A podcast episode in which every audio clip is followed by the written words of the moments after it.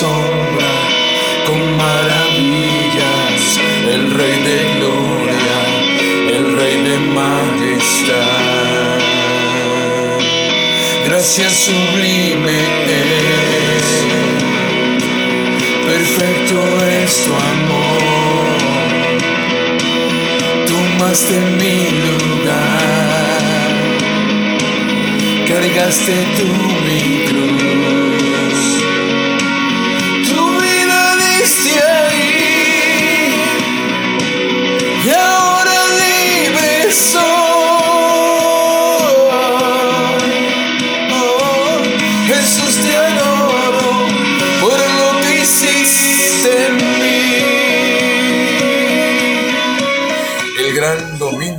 súper saludarles. Que tengas una bendecida mañana o no sé si ya para ti sea tarde o noche. Recuerda, no importa a qué hora estás escuchando este audio, lo importante es que ya lo tienes en tu oído. Se trata del inicio de la semana en cuanto pues, damos inicio a los siguientes siete días de acción. Nuevos episodios guardan por ti seguramente.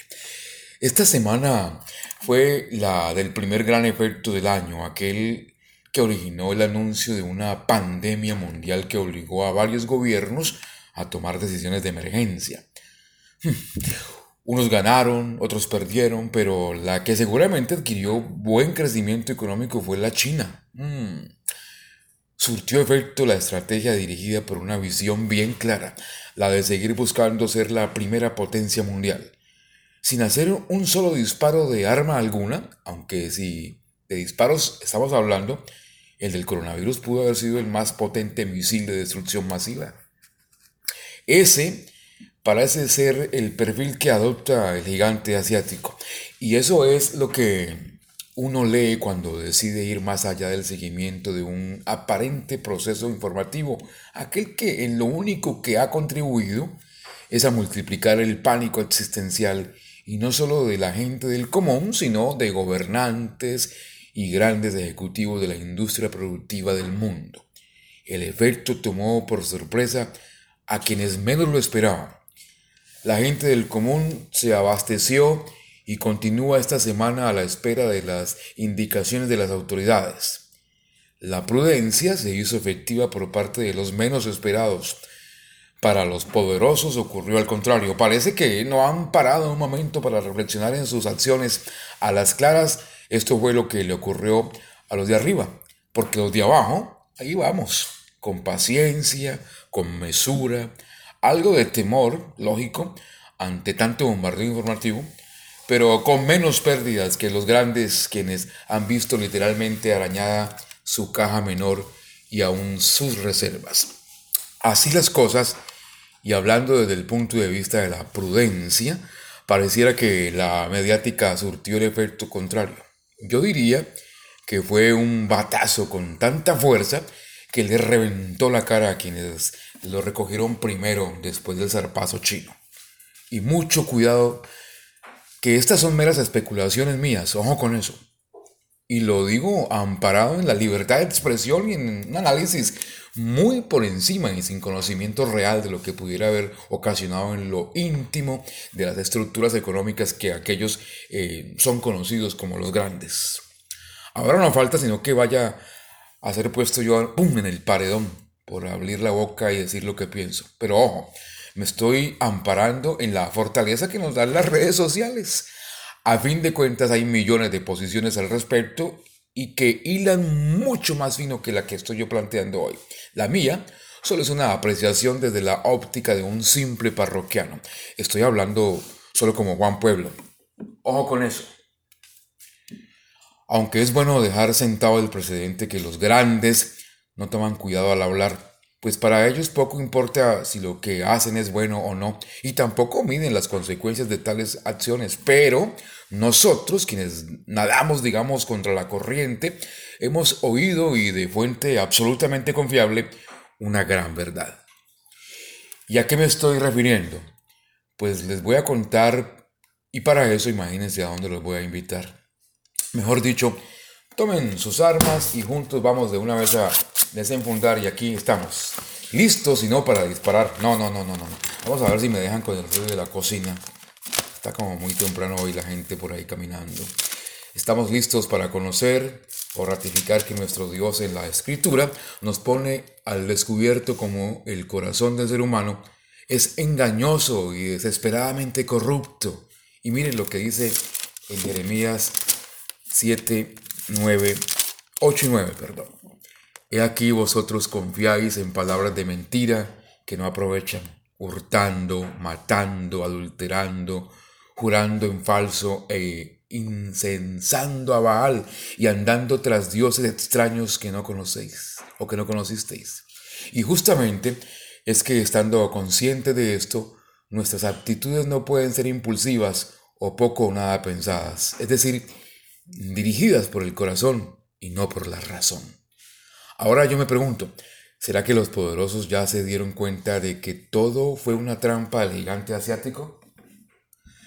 Y ahora se están preguntando, ¿por qué no pensé antes de tomar una decisión? Es que lo que a mi parecer resultó ser en todo esto del coronavirus fue una jugada inteligente del ajedrez que solo con peones desarmó el esquema de los sabiondos y se les metió al rancho. Y miren, mis apreciados, en la Biblia, aquí vemos casos de hombres temerosos al Señor, quienes, así como nosotros, hacemos en muchas ocasiones, mm, digamos, ellos actuaron por impulso, o actuamos por impulso, a veces también nosotros. Ellos hablaron de dominio propio y así trajeron para su vida y para la vida de otros consecuencias desastrosas. Y esas varias historias aquí. ¿Se acuerdan, por ejemplo, de cuando Moisés golpeó la piedra en desesperación por lo que no entró en la tierra prometida? ¿O recordamos la historia de David, quien no consiguió controlar sus deseos a tal grado que mató a un hombre después de haber adulterado con su esposa? Mm. Algunas veces nuestras acciones nos llevan a consecuencias muy tristes que evitarlas sería mucho mejor y por lo que uno en su mediana capacidad de ver las cosas, y me refiero a, los últimos acontecimientos mundiales a raíz de un virus, es nada más y nada menos que el resultado de actitudes impensadas, aquellas que llevan a cualquiera a cometer errores garrafales. Es que resulta que un virus igual, o tal vez menos grave que los últimos aparecidos en los últimos 10 años, y peor aún, menos infalible, como los cánceres que existen, por ejemplo, en grandes partes del mundo, por no decir nuestra América Latina, corroída por la corrupción. Esa que sí que es un cáncer en metástasis. Peor que un virus. Ese virus, igual al cual me refiero, terminó por desestabilizar a medio mundo, poner en jaque a todos los mercados y alarmar de manera sistemática a seres como usted y como yo, quienes a pesar de la fe nos hemos visto salpicados porque hasta por los codos todo el mundo habla de lo mismo, qué tristeza. Termina uno como cómplice del que nos quiere desplazar. La verdad que es muy triste. Y aunque suene a frase de cajón, absolutamente el efecto dominó. Y hablando en términos más de nosotros, lo que pudo haber ocurrido a quienes le siguieron la corriente al coronavirus fue que simplemente están ahora abocados a recoger las consecuencias de actuar sin pensar lo que significa, en palabras bien castizas, ignoraron las consecuencias de una actitud de arrogancia por no haber tenido la precaución de analizar a fondo eh, el aparente terrible mal endémico. Hmm. No sé si me hago entender, pero para seguir en nuestro lenguaje sencillo, resulta que cuando nos comportamos de esta manera, es decir, con soberbia, con prepotencia y nada de prudencia, simplemente nos olvidamos de lo que la ley de Dios nos enseña y peor aún, Parece que se nos olvidara que hay un Dios.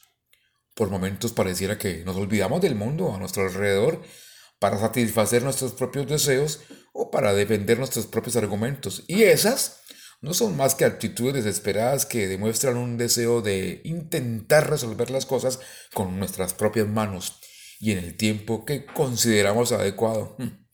Y nada más distante de lo que la palabra nos enseña. Y leyendo al respecto de esta serie de acciones que originan desequilibrios en todos los niveles, veía cómo hay ejemplos claritos aquí en la Biblia. Me encontré con la ejemplar actitud del rey Azuero, está en el libro de Esther, Esther 7, aquí, 7 y 8. Luego el rey se levantó del banquete encendido en ira y se fue al huerto del palacio y se quedó Amán para suplicarle a la reina Esther por su vida, porque vio que estaba resuelto para él el mal de parte del rey. Después el rey volvió del huerto del palacio al aposento del banquete, y Amán había caído sobre el lecho en que estaba Esther. Entonces dijo el rey, ¿querrás también violar a la reina en mi propia casa? Al proferir el rey esta palabra, le cubrieron el rostro a Amán. El rey salió a pensar en, durante un instante antes de tomar una decisión. Él tenía rabia en momentos de esos es que muchos no piensan y hacen cosas según su propia voluntad. A fin de cuentas, lo único que logran es crear una autocensura después de lo ocurrido. Ojo con eso. Porque después ya el virus tomó ventaja y lo que realmente hicieron en Occidente fue entregarle en bandeja el poder de la economía a Oriente. Wow. Espero estar equivocado y mejor después yo mismo tener que rectificar este parecer Espero estar equivocado. De todos modos, lo único que quiero significar es que necesitamos respirar profundo. Necesitamos analizar con calma, no dejarnos llevar por la presión de los demás. Tenemos que hacer una pausa antes de tomar cualquier decisión. En otras palabras, debemos controlar nuestro espíritu y con absoluta certeza podremos demostrar que somos gobernados por la razón y no por el corazón. Mejor dicho, cuando respiramos antes de responder a alguien, o sea, cuando somos pacientes, cuando nos colocamos en el lugar de la otra persona, antes de tomar la decisión de mover el alfil o la torre del ajedrez porque creíamos que ya lo teníamos en jaque, allí es cuando demostramos sabiduría. Lo tenaz de todo esto es que siempre vemos muchas oportunidades para seguir nuestros propios impulsos para demostrar la verdadera sabiduría y no la que viene del Señor que se refleja en actitudes racionales y en enseñanzas claras de la palabra de Dios. Uf. Tremendo el asunto, ¿no? La tarea de ser alguien prudente no es fácil, sin embargo, algunas prácticas nos pueden ayudar, como dice en Santiago 1.5. Y si alguno de vosotros tiene falta de sabiduría, pídala a Dios, el cual da a todos abundantemente y sin reproche, y le será dada. Y miren, me daré un poquito hoy, pero voy a terminar ya casi. Para empezar a conquistar ese terreno, siempre debemos tener la palabra de Dios presente en nuestra memoria. Por eso, hagamos lo que esté a nuestro alcance para que la palabra de Dios esté siempre en nuestro corazón y en nuestra mente. Como lo dice aquí el Salmo 119, 11. En mi corazón he guardado tus dichos, o sea, tu palabra para no pecar contra ti. Los dejo entonces a propósito hoy entendiendo que hay que ser prudente y atendiendo justamente con esa prudencia las recomendaciones de la autoridad después de haber sido controlados por la desbandada informativa que se propagó más que la epidemia, nuestra iglesia tendrá un servicio online. Así que a la 1.30 pm nos vemos en el Facebook Live un abrazo fuerte para todos, se los voy a compartir a través del WhatsApp. Los amo, que tengan una mañana de domingo y un resto de semana llena de bendición. Un abrazo para todos.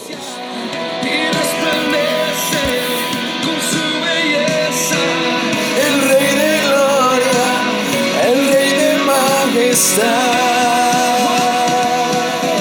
Gracias sublime